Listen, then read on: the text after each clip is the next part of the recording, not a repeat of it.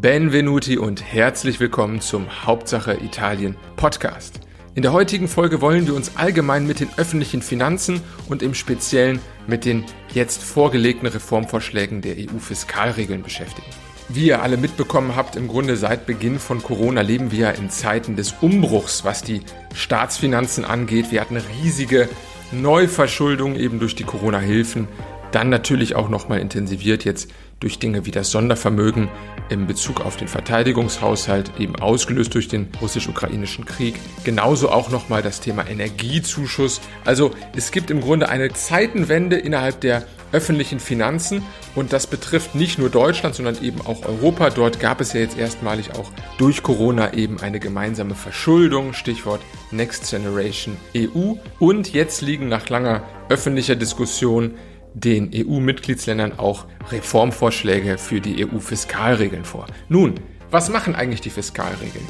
Wie ist es um die öffentlichen Finanzen als solches bestellt, gerade auch in diesen Umbruchszeiten und vor allem, da wir hier mit Hauptsache Italien auch immer wieder den Fokus haben auf der italienischen Volkswirtschaft, im Speziellen auch den Schulden der italienischen Volkswirtschaft, habe ich mir einen wirklich hochkarätigen Gast eingeladen, nämlich Professor Dr. Dr. Giacomo Corneo von der Freien Universität Berlin. Er ist ein sehr renommierter Ökonom, aber eben auch freidenkender Mensch und hat publiziert beispielsweise zu marktwirtschaftlichen Alternativen unseres kapitalistischen Wirtschaftssystems, genauso auch zu einer beispielsweise aktiengestützten Rente und wie sowas eben auch demokratisch umgesetzt werden kann. Nun, im heutigen Interview geht es eben neben der Funktion und dem Zweck der EU-Fiskalregeln und der öffentlichen Finanzen auch um die Rente und deren Auswirkungen auf die öffentlichen Schulden, aber eben auch auf unser Lieblingsthema hier im Podcast, nämlich die wirtschaftliche Entwicklung Italiens. Professor Cornio hat natürlich über viele Jahrzehnte das Geschehen verfolgt und gibt uns auch seine Perspektive auf die Stagnation der letzten 20, 25 Jahre und auch das vergangene Wirtschaftsmodell, was im Grunde ja mit dazu beigetragen hat, dass der italienische Staat seit ca. 40 Jahren diesen großen Schuldenberg mit sich rumträgt. Kleiner Disclaimer, es werden sicherlich einige volkswirtschaftliche Termini genutzt werden. Ich habe deswegen mal ein paar der genannten Begriffe unten in die Shownotes gepackt, damit ihr auch ohne VWL-Studium hier gut mitkommt. Es ist ein sehr interessantes Gespräch und ich würde sagen, genug der großen Vorworte. Herzlich willkommen zum Hauptsache Italien Podcast, Professor Corneo. Vielen Dank. Professor Corneo, es geht ja im Grunde um den aktuellen Aufhänger, das ist die, die Diskussion um die Reform der Fiskalregeln. Es gibt jetzt nach langer, nach langer öffentlicher ähm, Debatte und verschiedenen Anpassungen ja einen ersten Gesetzesvorschlag durch die EU-Kommission und ähm, so zumindest aus meiner Laienperspektive scheint es eine etwas individuellere Lösung zu sein, die sich wegbewegt von diesem starren Festhalten an, an Schulden. Im Grunde so ein bisschen war es ja lange dieses Maastricht-Kriterium der 60 Prozent Staatsverschuldung. Wie bewerten Sie denn diese ganze Diskussion und jetzt auch den Gesetzesvorschlag. Ist es aus Ihrer Sicht volkswirtschaftlich sinnvoll, dies zu verändern oder geht es eher Richtung laissez-faire? Also die EU kämpft mittlerweile schon äh, seit Jahrzehnten äh, mit dem Problem der fiskalischen Disziplinierung, insbesondere der Peripherieländer der Eurozone. Das ist ein wesentliches Problem bei einer Währungsunion, in der eben äh, doch große Asymmetrien vorliegen zwischen äh, den Mitgliedern äh, dieser Union. Und leider ist das Problem so kompliziert, dass ein Königsweg zur Lösung des Problems gar nicht existiert. Jetzt hat die Kommission den Versuch unternommen, erneut zum dritten Mal diese Fiskalregeln zu reformieren. Die Reform äh, sieht tatsächlich so aus, dass äh, etwas mehr Flexibilität eingeführt wird und der Fokus verschiebt sich von äh, einer jährlichen Überprüfung der äh, Konvergenz hin zu eben, äh, sagen wir, relativ gesunden finanziellen Verhältnissen in den Mitgliedsländern hin zu einem mittelfristigen äh, Perspektiven, wo die Anpassungspfade über die nächsten vier bis äh, sieben Jahren dann bestimmt werden. Ich glaube, das ist ein sinnvoller Schritt. Allerdings äh, glaube nicht, äh, dass äh, damit eben die grundsätzlichen Probleme gelöst werden. Das äh, Problem wird bei uns bleiben und uns äh, weiterhin äh, beschäftigen. Ich glaube aber auch nicht, dass die Reform so wichtig ist, dass sie eben die Gefahr mit sich bringt, dass eben jetzt die einige Länder die neue Freiheiten benutzen, um eben völlig indiszipliniert ihre Fiskalentscheidungen zu treffen. Kann man das Ganze vielleicht auch als eine Art äh, Schuldeingeständnis erkennen, dass äh, jetzt nach langer Zeit ja klar wurde, es gibt eben nicht den pauschalen Weg, äh, dass man Deutschland vielleicht mit 60 Prozent und Italien aktuell, ich glaube, 130 Prozent, gut, da haben wir auch schon in den vergangenen Podcasts zu gesprochen, das ist ein historisches Problem, das nicht ähm, kürzlich entstanden ist. Aber ist es vielleicht auch eine Art Schuldeingeständnis, dass man jetzt individuelle Lösungen macht, anstatt alle versucht, in das gleiche System reinzupressen? Naja, also das, äh, die verschiedenen Masterkriterien sind äh, sehr unterschiedlich dann auch in der Vergangenheit de facto verwendet worden, um eben äh, die Empfehlungen der Kommission zu, zu gestalten. Ne? Das äh, Kriterium der 60 Prozent Verschuldung ist sowieso äh, relativ äh, unwichtig geworden. In diesem Sinne, es hat vom Anfang an individuelle Abweichungen gegeben. Okay. Also bereits in den ersten 13 Jahren seit der Einführung des Euros äh, hat, äh, ich glaube, Italien achtmal die Kriterien verletzt von 13, also abgesehen von den 60 Prozent, das wurde immer verletzt. Deutschland selbst hatte die, das Kriterium der 3 Prozent Defizitgrenze fünfmal, glaube ich, verletzt und, äh, und natürlich Griechenland äh, ständig äh, daneben. Also es ist kein, äh, kein großer Wurf, glaube ich, auch diesmal. Die Kommission war in äh, Zugszwang, weil es eben äh, von allen Seiten kritisiert worden, dass eben das so weiter nicht funktioniert. Das System ist äh, so undurchsichtig geworden durch eben äh, das zunehmende Hinzufügen von neuen äh, Klauseln, Ausnahmeregelungen, so dass selbst die Experten nicht mehr dadurch blicken können. Verstehe. Okay, das heißt, es ist ähm, deutlich mehr jetzt als nur naiv anzunehmen. Maastricht-Kriterien, drei Prozent Neuverschuldung, 60 Prozent Gesamtschuldung. Das verstehe ich. Das heißt, es hat sich in der Zeit immer größer entwickelt und jetzt wird es im Grunde vereinfacht, kann man so sagen. Das Problem ist logisch einfach zu verstehen. Die Fiskalregeln versuchen eben durch äh, möglichst einfache Bestimmungen ex ante, also von vornherein, Lösungen äh, anzugeben für alle möglichen zukünftigen Entwicklungen. Das ist aber so, dass die Welt so kompliziert ist, die Entwicklungen so vielfältig sind, dass einfache Regeln niemals den Entwicklungen der realen Welt gerecht werden können so dass ex post, also danach, nachdem eben etwas Neues passiert, zum Beispiel eine Pandemie, zum Beispiel eine Euro-Krise, irgendwelche Entwicklungen entstehen, die nicht mit den Regeln wirklich äh, kompatibel sind, im Sinne, dass diese Regeln eigentlich kontraproduktiv sind bei den gegebenen Entwicklungen, dann muss man eben äh, nach Vernunft Ausnahme von den Regeln erlauben. Und ja, das ist ein strukturelles Problem. Das, das wird nicht weggehen.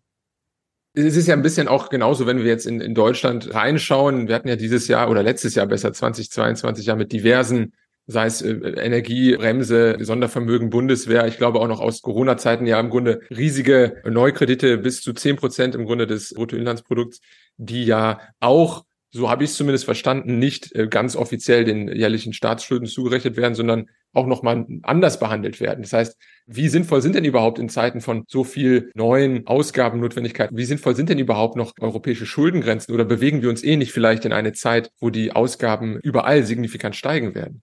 Also diese Schuldengrenzen äh, oder einfache fiskalische Regeln sind äh, willkürlich und äh, haben keine wissenschaftliche Begründung. Die einzige Begründung, die sie haben, ist eben politökonomisch. Im Sinne, dass tatsächlich bei so unterschiedlichen Mitgliedern einer Währungsunion die Versuchung groß ist, seitens der schwächeren Mitglieder eben die Leistungen der anderen auszunutzen, um zum Beispiel populistische Politikmaßnahmen zu finanzieren und diese anderen äh, Länder, zum Beispiel eben Deutschland, sich zu Recht auch äh, schützen wollen vor dieser Ausnutzung. Fiskalregeln sind eben der Weg, den äh, von Anfang an gewählt wurde. Das ist nicht die einzige Möglichkeit. Es gibt äh, mehrere andere Möglichkeiten, zum Beispiel äh, in den USA. Da ist es äh, möglich für die einzelnen Staaten der Vereinigten Staaten auch insolvent zu werden. Und es gibt eben ein Verfahren, das vergleichsweise sauber geregelt ist. Und da ist die sogenannte No Bailout Clause auch glaubwürdig in der Europäischen Union haben wir auch eine solche Klausel, die eben eigentlich verbietet es, äh, der Europäischen Union äh, einzelne Mitgliedstaaten zu retten äh, im Fall einer Insolvenz. Aber eben die, die Geschichte der Euro-Schuldenkrise zeigt, dass diese Klausel nicht glaubwürdig war. Und das liegt insbesondere daran, dass wir kein ordentliches Insolvenzverfahren haben für die Mitgliedstaaten. Ja. Herr Schäuble, damals als er Finanzminister war, schlug vor, dass die äh, Länder, die eben äh, eine sehr hohe Verschuldung haben, sich bemühen, diese hohe Verschuldung zurückzufahren. Und wenn das einmal gelungen ist, dass wir dann eben äh, keine Fiskalregeln mehr brauchen, sondern nur ein solches Insolvenzverfahren. Das wäre natürlich eine saubere Lösung und diese würde auch die Eigenverantwortung der einzelnen Regierungen verstärken. Ah, okay, das heißt, im Grunde sind die Fiskalregeln im Idealfall ein Zwischenweg hin zu einem System, wo dann auch Bailouts eben nicht mehr nötig werden. Ja, im Prinzip eben, es geht nur darum, die sogenannten externen Effekten von fiskalischer Indisziplin zu, zu vermeiden. Wenn äh, man davon absieht, dass man vielleicht aus altruistischen Gründen nicht gerne hätte, dass äh, bestimmte Länder aus einer politischen Kaste von Kleptokraten äh, und äh, eigensinnigen äh, Politikern ausgebeutet wird. Ja, das könnte auch der Fall sein, zum Beispiel. Äh, ja. Aber wenn man davon absieht, dann für die einzelnen, äh, sagen wir, finanziell stabilen Länder kann es egal sein, wenn äh, ein anderes Land äh, dann auch äh, bankrott geht, wenn eben dieses Land, das bankrott geht, auch allein zurechtkommen muss im Falle eines Defaults. Das Problem wird für die stabilen Länder nur dann äh, äh, entstehen, wenn sie eben äh, mitzahlen müssen. Zum Beispiel in der Euro-Schuldenkrise, insbesondere die äh, Haircuts für Griechenland haben 100, 120 Milliarden gekostet. Ja. Zum Beispiel für den deutschen Steuerzahler müssen Sie rechnen, dass etwa ein Viertel davon von dem deutschen Steuerzahler getragen wird. Das sind eben diese negativen externen Effekte, die ex ante durch Fiskalregeln vermieden werden sollten oder eben durch ein Insolvenzverfahren. Verstehe, aber dann ist es ja oft so, dass jetzt Griechenland war damals ja großes Thema, auch heute noch relativ hoch verschuldet. Aber ich habe immer das Gefühl, wenn es dann immer heißt, äh, die südeuropäischen Länder äh, ist meistens eigentlich als Sorgenkind Italien gemeint, eben aufgrund der Größe, ne, weil ich fürchte, da würden 120 Milliarden bei weitem nicht ausreichen. Und bei den Frugalstaaten geht es ja in der Regel auch um Deutschland. Das ist ja so ein bisschen die Zweierbeziehung. Wie würden Sie denn äh, bewerten, gerade jetzt auch mit Blick auf Italien? Trägt vielleicht diese neue, der neue Vorschlag der Fiskalregeln, könnte er auch dazu beitragen, dort entsprechend den großen Schuldenstand zu reduzieren? Oder ist es vielleicht gar nicht, äh, gar nicht unbedingt nötig, wenn er einfach nur mit etwas mehr Wachstum langsam rauswächst im Grunde? Wie ist so Ihre aktuelle Einschätzung, was die italienische Fiskalsituation angeht? Ich habe den Eindruck, dass äh, zurzeit äh, die italienische Fiskalsituation vor allem durch die hohe Inflation profitiert. Die hohe Inflation äh, und äh, auch äh, einen, einen akzeptablen Wirtschaftswachstum führen dazu, dass die Schuldenstandsquote von alleine zurückgeht. Also äh, bekanntliche die Defizitquote welche die Schuldenstandsquote eines Landes äh, stabilisiert, ergibt sich äh, aus dem äh, Produkt, aus der nominalen Wachstumsrate des Bruttoinlandsproduktes und der Schuldenstandsquote. Ja, das heißt, dass wenn das nominale BIP, sagen wir, um 10 Prozent wächst, weil eben die Inflation bei 8 oder 9 Prozent liegt, und äh, die, die Schuldenstandsquote bei, äh, sagen wir, 150 Prozent liegt, dann im Prinzip ist sogar eine Defizitquote von äh, 15 Prozent äh, kompatibel mit einer stabilen äh, Schuldenstandsquote. Das sind riesige Zahlen. Ne? Und äh, das Interessante bei dieser Formel ist, dass Länder, die wie Italien eine höhere Schuldenstandsquote sich sozusagen eine höhere äh, Defizitquote erlauben können als Länder wie eben Deutschland, die eine vergleichsweise geringere Schuldenstandsquote haben. Also im Moment profitiert die italienische Regierung extrem von der, von der hohen Inflation.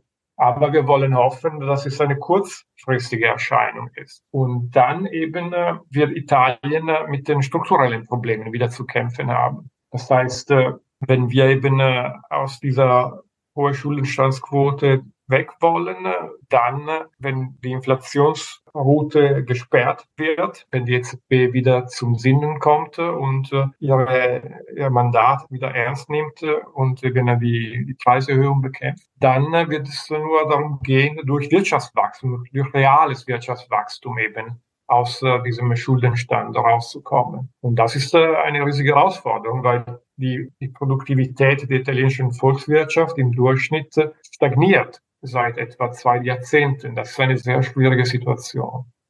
Ja, das ist auch Gegenstand des Podcasts im Grunde, ne, dass viele der Probleme, also so unsere Perspektive zumindest immer der beispielsweise der hohe Schuldenstand auch ja ein bisschen das Resultat des Wirtschaftsmodells noch aus den Vor-Euro-Zeiten. Ähm, also sie sind ja mit einem sehr hohen Schuldenstand schon reingegangen in, in den Euroraum und viele andere Dinge wie beispielsweise auch die Vermögen etc.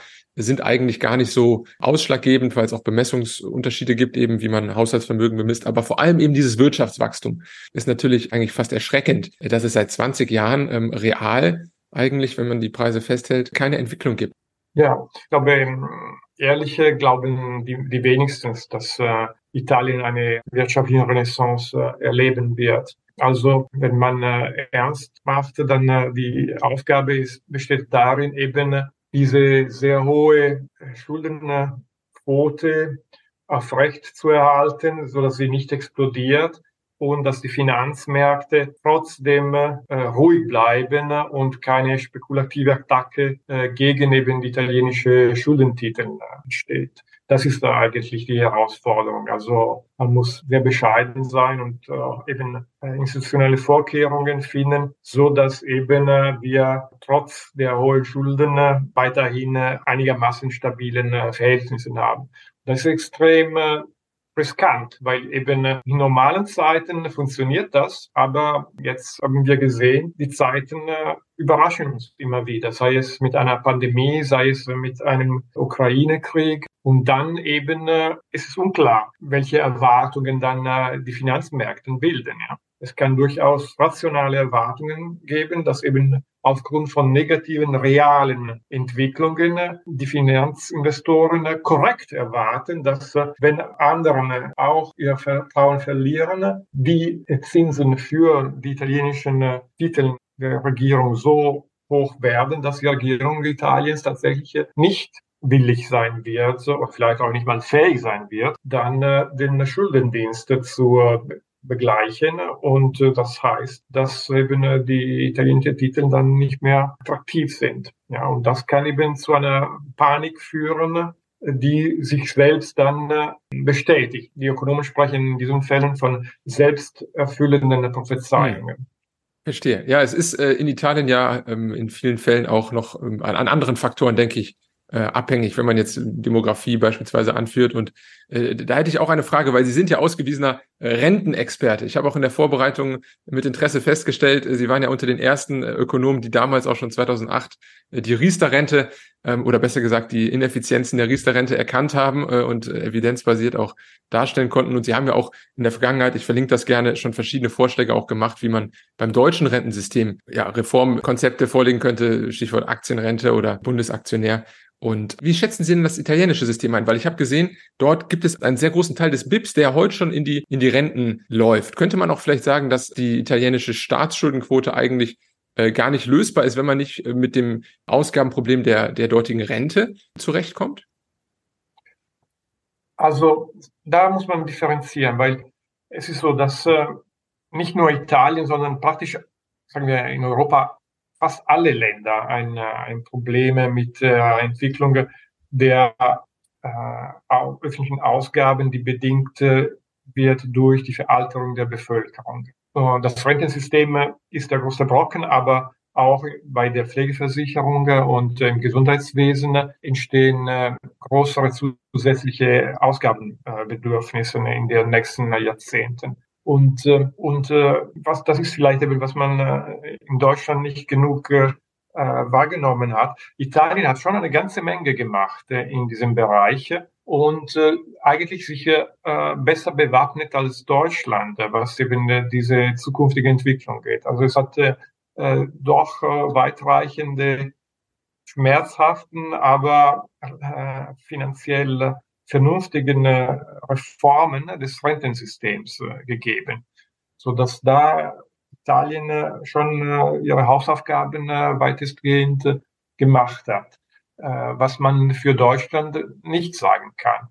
Und äh, die Europäische Kommission seit Jahren lässt sogenannte Nachhaltigkeitsanalysen durchführen, welche insbesondere berücksichtigen, dass eben diese demografisch bedingten äh, Zusatzausgaben äh, entstehen werden. Und dann vergleicht man die Entwicklungen bei gegebener Gesetzgebung von Ausgaben und Einnahmen und ausgehend von den existierenden Schuldenstand. Und dann guckt man, wo die äh, wie groß die sogenannte Nachhaltigkeitslücke ist.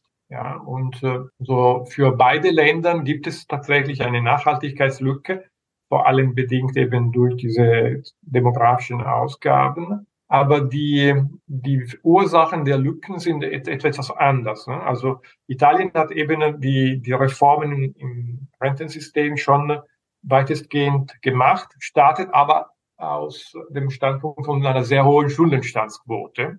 Deutschland äh, hat den Vorteil, dass die Schuldenquote derzeit geringer ist, aber äh, die äh, Rentenausgaben äh, sind noch nicht unter Kontrolle. Und deswegen äh, in, im Letztergebnis, im Ergebnis äh, sind dann die Nachhaltigkeitslücken vergleichbar in den zwei Ländern. Also ich glaube, dass sogar Deutschland eine etwas höhere äh, Nachhaltigkeitslücke hat als Italien. Interessant. Das heißt, die aktuellen großen Ausgaben in Italien für, für INPS zum Beispiel, die sind einfach nur dem geschuldet, dass die Reform natürlich erst in 20 oder in, in vielen Jahren greifen. Ne? Das heißt, die Gesamtquerfinanzierung für italienische Renten, die reduziert sich dann entsprechend erst ähm, im Laufe der Zeit, nehme ich an. Ja, beziehungsweise die, die, die steigen noch, aber nicht so stark. Okay, ja, genau. Ja klar, demografischer Wandel. Äh, das, das ist äh, auch ein, äh, ein Punkt zum Beispiel, also was wir vorher nicht äh, erwähnt haben, bei der Reform der Fiskalregeln, die jetzt in der Europäischen Union angestrebt wird. Äh, eine ganz wichtige Säule von dieser Reform ist auch äh, die Verschiebung des Fokus von äh, den äh, strukturellen Primärüberschüsse der unterschiedlichen Länder hin zum Fokus äh, auf die Entwicklung der öffentlichen Ausgaben. Und da eben äh, ein, meines Erachtens ein, ein wichtiges Problem ist, dass eben, äh, naja, zunächst einmal für die finanzielle Nachhaltigkeit sind die Primärüberschüsse entscheidend und nicht die eine Seite der, der Rechnung, ja, die Ausgaben. Natürlich äh, hängt es von dem Zusammenhang von Ausgaben und Einnahmen. Und zweitens, dass eben äh, die Ausgaben eine primäre politische äh, Entscheidung der, der einzelnen Länder sind, also eine rein wichtige demokratische Entscheidung. Und dass sie eben durch demografische Entwicklungen und unterschiedlichen, unterschiedlichen Entwicklungen in den unterschiedlichen Ländern auch unterschiedlich sind so dass, äh, dass ich da auch ein wichtiges Problem sehe. So bei und etwas im Widerspruch zu der sogenannten, zu dem Wunsch einer vergrößerten Ownership, wie eben die Kommission sagt. Also, dass die einzelnen Länder mehr zu sagen hätten über die Anpassungspfade. Weil das ist ja auch ein Phänomen, was Italien ja eigentlich immer ausgezeichnet hat, dass man, man nimmt ja an, durch die hohen Schulden, es würde eigentlich immer Haushaltsdefizite erwirtschaften. Aber es hat ja, glaube ich, fast sogar noch mehr als Deutschland oder auch viel mehr als Frankreich eigentlich Jahr für Jahr Primärüberschüsse erzielt. Das heißt, eigentlich ist es ja was das angeht, zumindest ein äh, relativ äh, solides Wirtschaften gewesen. Wahrscheinlich auch be bedingt durch externe Faktoren. Aber was das angeht, hat es ja seine Hausaufgaben erledigt. Natürlich, es musste danach den Schuldenstand tilgen und das hat dann wahrscheinlich wieder das Defizit erzeugt. Das Problem Italiens ist das extreme niedrige Niveau im Durchschnitt der, der politischen äh, Führung. und auch der sehr großen Heterogenität und des, der immer wiederkehrenden Gefahr, dass populistische Regierungen an die Macht. Es reicht eben, äh, dass äh, für wenigen Jahren äh, ein, ein Populist an, an die Macht kommt, um eben dann solche Löcher in den Staatskassen zu verursachen, dass eben dann für Generationen dann die Last tragen ist.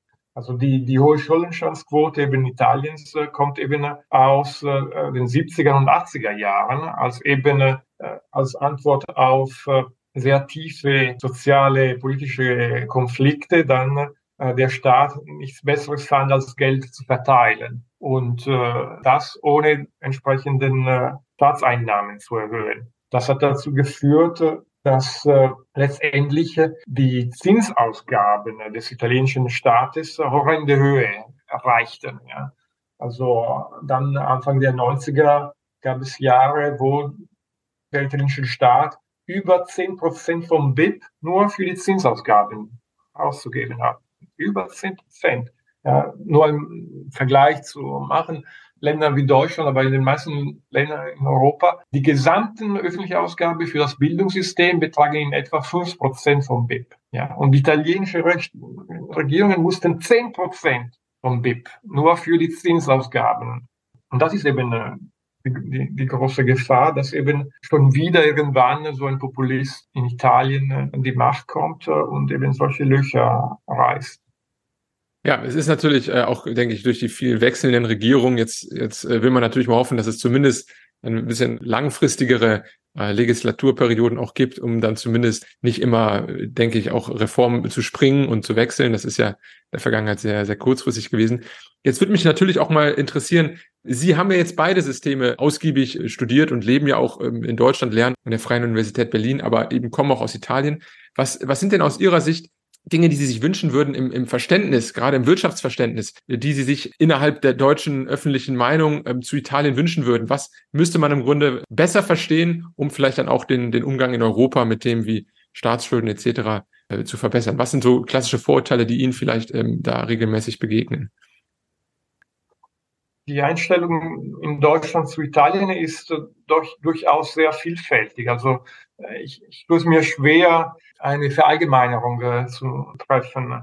Ich finde, dass man sehr oft äh, eine vereinfachte Meinung äh, des Landes hat, aber in beide Richtungen. Also es gibt sowohl pauschale Vorstellungen der italienischen Regierung als eine Bande von, von, von Schmarotzern, als auch eben diejenigen, die sagen, nein, das sind alle wohlwollende Menschen, die einfach Pech haben, weil eben äh, die Entwicklung in der Vergangenheit äh, so schlecht gelaufen ist. Und äh, die, Kinder sollten nicht die Schulden der, der Eltern tragen.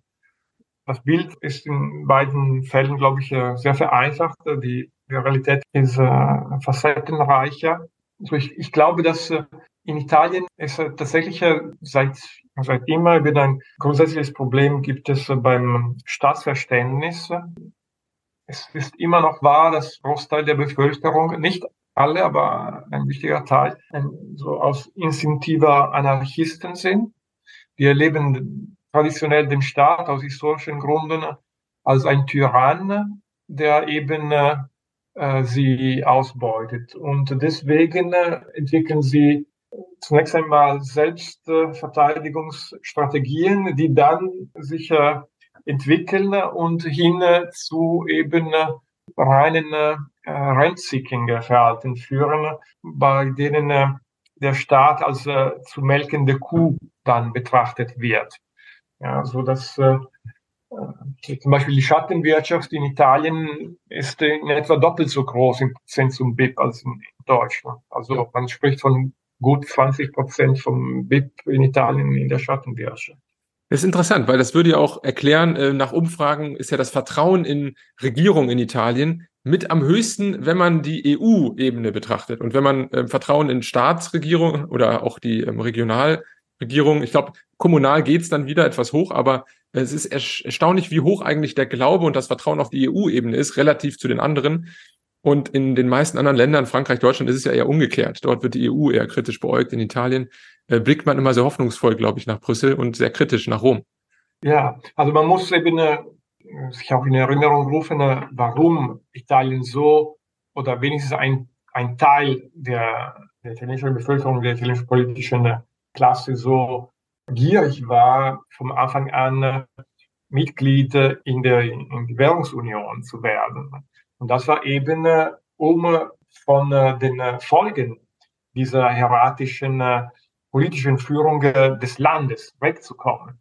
Ja, die 70er und 80er Jahren brachten zweistelligen Inflationsraten. Eben wie ich vorher erwähnte, die, die Zinsausgaben waren horrend hoch. Die Lira wurde ständig eben attackiert und immer noch auf 92 musste eben Italien die Lira so frei geben lassen, weil sie eben die Wechselkurse nicht aufrechterhalten werden konnten. Also es gab riesige Verwerfungen, die durch Politikversagen bedingt waren, so dass äh, hier der Wunsch kam eben nach Normalität, ein normales Land, ein normales europäisches Land zu werden. Und ein Großteil der politischen äh, politischen Italiens dachte eben, äh, dass Europa und Euro die Lösung wären. Die Kosten wurden veranschlagt, also das war eben, dass man natürlich dann auch die Wettbewerbsfähigkeit der italienischen äh, Industrie durch eben eine Entwertung der Lira dann nicht mehr erreicht werden konnten. Aber man dachte, dass diese Kosten äh, kleiner wären als die Vorteile, eben weg vom nationalen Politikversagen zu kommen. Ja. Das sind auch äh, witzigerweise Vorurteile, denen ich öfter in Italien begegne als in, in Deutschland. Also ich kenne viel mehr junge Studenten in Italien, die sagen, der Euro war für Italien ein Fehler, als Deutsche, die sagen würden, Italien in den Euro zu holen. Die Selbstkritik ist äh, erstaunlich hoch tatsächlich. Also, dass viele das Gefühl haben, hätte man noch die Lira und auch die Möglichkeit selber zu entwerten und äh, mehr Kontrolle, wäre vielleicht auch dieses 20-jährige Stagnationsbild der, der Wirtschaftsentwicklung vielleicht ein anderes. Ich glaube, was passierte, war eben, dass äh, in etwa zeitgleich, äh, als eben äh, der Versuch unternommen wurde, in die Währungsunion von Anfang an zu kommen, kam der Eintritt China und auch andere äh, Emerging Economies in die globale Wirtschaft. Und diese Länder spezialisierten sich sehr stark genau in den Zweigen, in denen Italien in der internationalen Arbeitsteilung komparative Vorteile hatte, so zum Beispiel in der Textilindustrie.